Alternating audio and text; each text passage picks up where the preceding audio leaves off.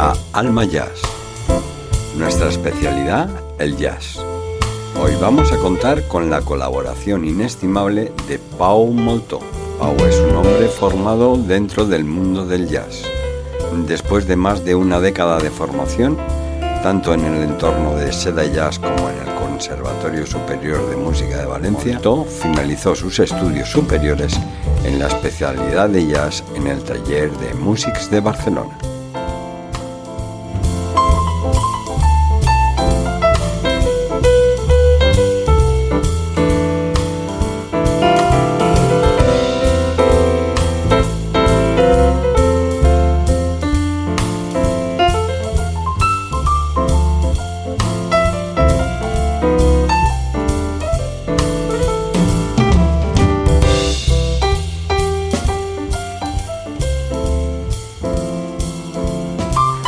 Además ha compartido escenario con grandes intérpretes como es Wayne Sorter, John Patitucci, Brian Bland, Danilo Pérez, Jai Anderson, Steve Nilsson y así nos podríamos tirar todo, todo el programa.